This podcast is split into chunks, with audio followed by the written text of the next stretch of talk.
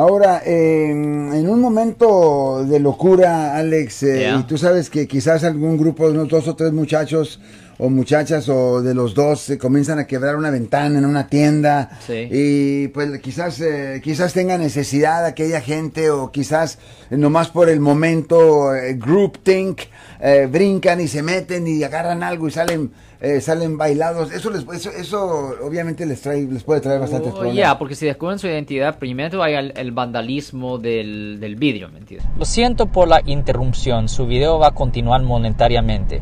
Solo voy a mencionar que si usted ha sido acusado por haber cometido cualquier delito aquí en el área de la Bahía Norte, California, por favor no se espere, llame el nuevo teléfono que ven en la pantalla o llame para hacer una cita inmediatamente al 1-800-530-1800. Recuerden, yo soy el abogado Alexander Cross, abogado criminalista aquí en el área de la Bahía Norte, California. Es la primera cosa, porque eso es ah, violación del Código Penal sección ah, 594. Si el valor del vidrio es de menos de 950 dólares, es delito menor, pero si es de más de 950 dólares, es delito mayor, que conlleva una pena potencial de tres años en prisión.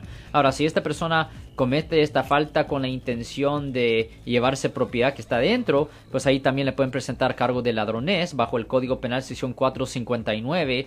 Eso es delito grave que conlleva una pena potencial de hasta cinco años en la prisión estatal. Dependiendo también en el precio del, del artículo. No, no, si usted no, quiebra propiedad para entrar y llevarse cosas, puede ser algo que vale Really? 50 centavos y todavía le pueden dar cinco años en prisión, absolutamente. Cinco Oh, años. ya. Eh, Y lo mismo aplica en una casa.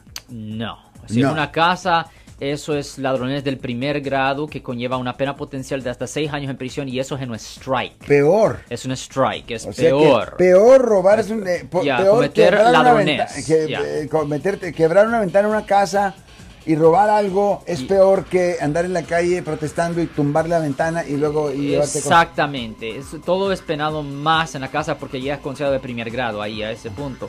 Y, y obviamente si usted tiene planeado esto con otras personas y, hey, vamos a hacer esto, eso ya es conspiración. Eso es una violación del. Código Penal sección 182 que conlleva una pena potencial de hasta tres años en prisión. So, si descubren su identidad y la cosa que a veces hay cámaras por todo el lado, especialmente dentro de las tiendas y lo que sea, am, se pudiera estar enfrentando a unos cargos muy serios. No vale la pena. No vale la pena cometer estas faltas, Marcos. Si les gustó este video, suscríbanse a este canal, aprieten el botón para suscribirse y si quieren notificación de otros videos en el futuro, toquen la campana para obtener notificaciones.